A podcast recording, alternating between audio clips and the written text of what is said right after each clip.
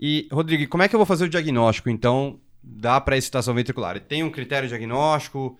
Porque, assim, já me complicou, porque eu entendi que tem o manifesto, mas e o oculto? Como é que eu vou fazer? Então, existe um critério diagnóstico que dá pra gente englobar todas essas ou não? É, é o, o, o diagnóstico de prestação ele é eletrocardiográfico, eu te diria, né? É, se você tiver um paciente que não tem nenhum sintoma e tem um eletro com aqueles quatro critérios que a gente falou, recapitulando, PR curto, onda delta, QRS largo e alteração secundária da repolarização, ele tem, por definição, um padrão eletrocardiográfico de Wolff-Parkinson-White. Esse é o nome que a gente dá. Né? Se esse paciente tem sintomas, e os sintomas podem ser palpitações ou síncopes, basicamente, ele muda de diagnóstico, ele perde o padrão e vira síndrome de Wolff-Parkinson-White. Tá? Legal. É assim que a gente chama. Tá? Então, diagnóstico clínico, eletro mais sintomas, síndrome, só eletro padrão eletrocardiográfico, tá? E aí, óbvio, Boa. se ele fica naquela, naquele chama de Wolff-Parkinson-White inaparente, né? Ou seja, ele não preencheu 100% dos critérios, você fica na dúvida, você tem que tentar esclarecer a sua dúvida para fechar o diagnóstico, tá? E a gente pode fazer alguns exames para tentar refinar e ver se, olha, será que aquele padrão de fato é um padrão?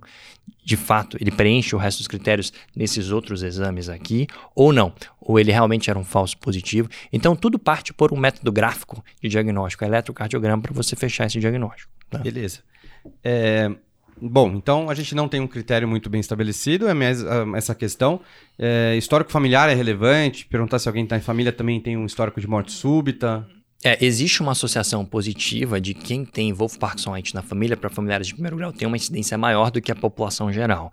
Mas a gente não identifica um padrão de herança autossômica, tipo uhum. autossômica dominante ou autossômica recessiva para pacientes com Wolf Parkinson White. Então, se você tem, ou se alguém da sua família tem, a chance do filho dessa pessoa ter não é uma chance tão absurda. Não é, por exemplo, que nem uma miocardiopatia hipertrófica, que a gente detecta um gene responsável que tem um padrão, na maioria das vezes, de herança autossômica dominante. Então, tem uma chance aí de até 75% da prole ter. Para o cenário atual aqui de Wolff-Parkinson-White, é uma associação positiva e ela vem mais como uma epidemiologia positiva em familiares de primeiro grau do que de fato uma herança mendeliana. Sensacional, porque isso é uma pergunta frequente que os pacientes também perguntam. Eu vou passar isso para meus filhos, né? Eles também têm esse risco, precisa fazer alguma coisa? A não ser que ele tenha essas doenças que a gente comentou, né? Ele tem um, eventualmente tem um Epstein, Epstein está associado à mutação no cromossomo 11, tem uma associação de, de, de é, teratogenia de mãe com, com uso de carbonato de lítio na gestação, somente a chance de Epstein.